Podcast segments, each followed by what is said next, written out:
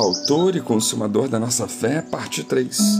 Portanto, nós também, pois que estamos rodeados de uma tão grande nuvem de testemunhas, deixemos todo o embaraço e o pecado que tão de perto nos rodeia, e corramos com paciência a carreira que nos está proposta, olhando para Jesus, autor e consumador da fé, o qual, pelo gozo que lhe estava proposto, suportou a cruz, desprezando a afronta, e assentou-se à destra do trono de Deus.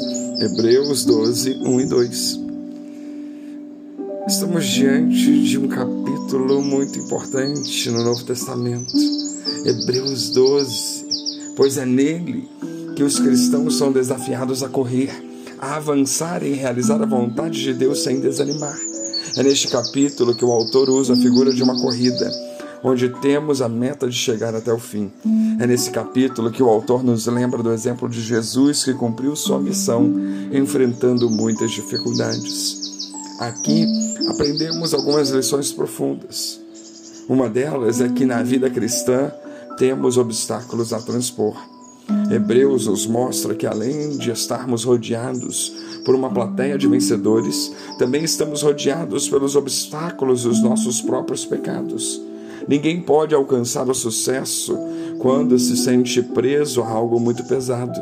Ninguém tentaria escalar o Everest com um fardo extremamente pesado. Assim, o supérfluo e desnecessário que poderia nos atrapalhar na realização da vontade de Deus deve ser deixado de lado. Cada indivíduo deve decidir o que é supérfluo e quanto ao pecado, esse com certeza tem que ser deixado de lado imediatamente após reconhecido, pois nos impede de prosseguir, nos impede de crescer. Há uma história interessante de um homem que caminhava vacilante pela estrada, levando uma pedra numa mão e um tijolo na outra. Nas costas carregava um saco de terra e em volta do peito trazia vinhas penduradas sobre a cabeça equilibrava uma abóbora pesada. No caminho encontrou um passante que lhe perguntou: Viajante, por que você carrega essa pedra tão, tão grande? É estranho, respondeu o viajante, mas eu nunca tinha realmente notado que a carregava. Então ele jogou a pedra fora e se sentiu muito melhor. Em seguida, veio outro transeunte e lhe perguntou: favor, dê licença, diga-me, cansado viajante, por que você carrega essa abóbora tão pesada? Estou contente que me tenha feito essa pergunta, disse o viajante, pois eu nem tinha percebido o que estava fazendo comigo mesmo. Então ele jogou a abóbora fora e continuou seu caminho com passos muito mais leves.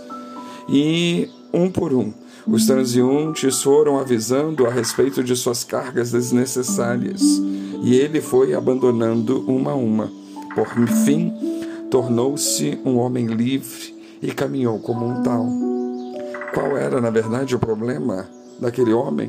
A pedra, a abóbora? Não, era a falta de consciência da existência delas.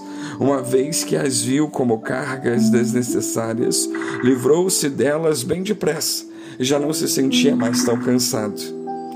É exatamente esse o problema de muitas pessoas. Estão carregando cargas sem perceber.